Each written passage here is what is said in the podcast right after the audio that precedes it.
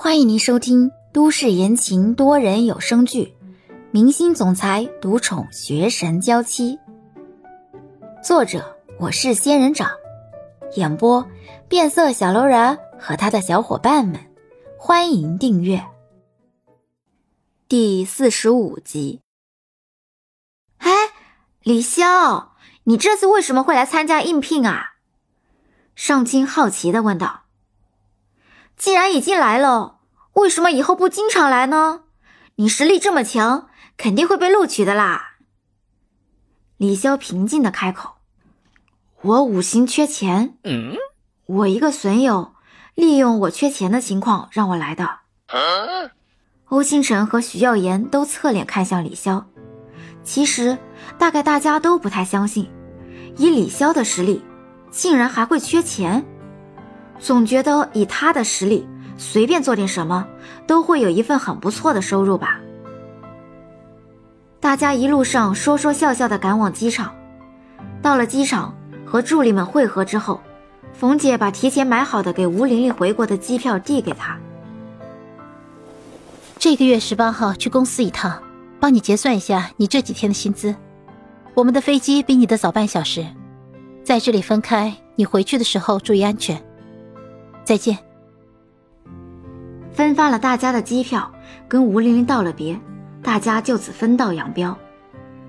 在这个陌生的城市，原本一起来的人一下子分成了两个队伍，而其中的一个队伍还只有一个人。吴玲玲看着他们渐行渐远，心里不禁空落落的，手段使了好几个，却都没有效果。究竟是为什么？为什么她的运气会这么好？吴玲玲想不通，当然，连李潇都没有注意到，有些事情可能真的是命定的。当然，吴玲玲更想不到的是，默默的做了这么多，无形中在未来的日子里，竟然成了别人的神助攻。当李潇在街上哭着找球球，怀疑再也找不到球球的时候，是欧星辰抱着球球去寻找大街上的李潇。当李潇为找不到存稿而心情烦躁的时候，是欧星辰耗费时间为李潇找回了存稿。当然，李潇得以和大家一起离开，现在还能带着手里的东西，也是欧星辰帮了忙。只是这一次，连李潇都不知道。坐上飞往日本的飞机的时候，因为吴玲玲这次和大家不是一个目的地，李潇的旁边就换了一个人。李潇翘着二郎腿，把资料放在腿上翻译着。原本冯姐是不必和李潇坐在一起的，但是因为欧星辰的那段录像，冯姐不禁对一直文文静静的李潇有了些许兴趣，就坐在了他的旁边。看李潇雷打不动，又开始忙碌，冯姐就微微轻声看了几眼。最初看的不仔细，一直以为他在翻译英文。然而，探过头去才发现，那竟然不是英文。看李潇翻译的似乎很流畅，冯姐惊讶的小声开口：“这是法语吧？”李潇侧头看向冯姐，然后点点头。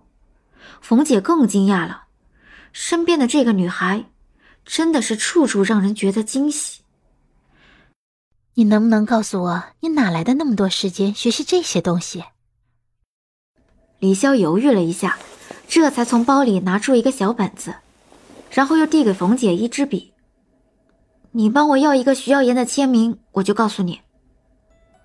看李潇竟然还跟自己讨价还价，冯姐再看看右侧前面的徐耀言，小声的说道：“你为什么不自己去要？如果你开口，他还能不给你签吗？”李潇低下头，很直白的开口。我感觉得到，他不太喜欢跟我打交道。麻烦你了。冯姐迟疑了一下，直接往前倾了倾身，拍拍徐耀言经纪人的肩膀：“哎，把这个给耀言，让他在上面签个字。只签名字？嗯，随便写两句话也可以。”冯姐说完，往后坐了坐。经纪人拍了拍徐耀言的腿。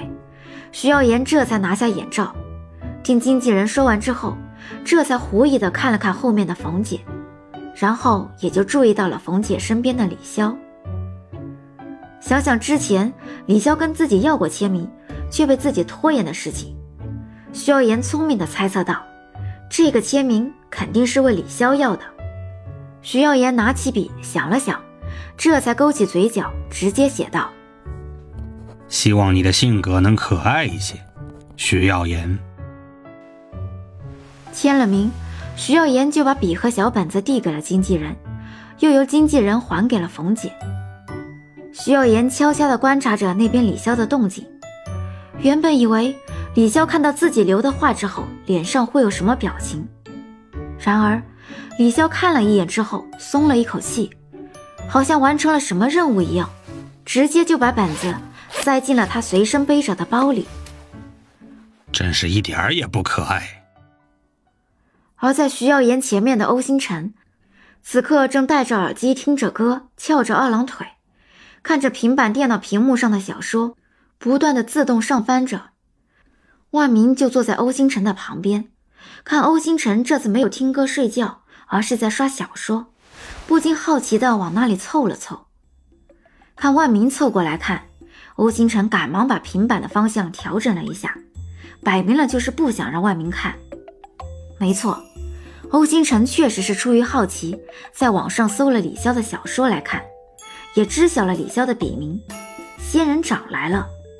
想想正巧坐飞机的时候也无聊，就提前下载了下来，趁着没事看几眼，好歹也能消磨一下时间。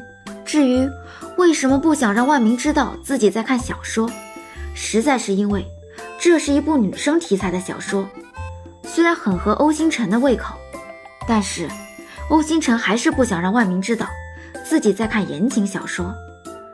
儿女情长有，兄弟情谊也有，侠骨柔情似武侠小说，恩怨情仇也十分清晰。欧星辰看着看着就入迷了。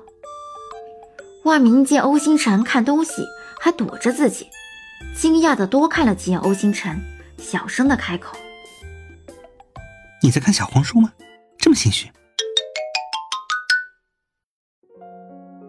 本集已播讲完毕。感谢您的收听。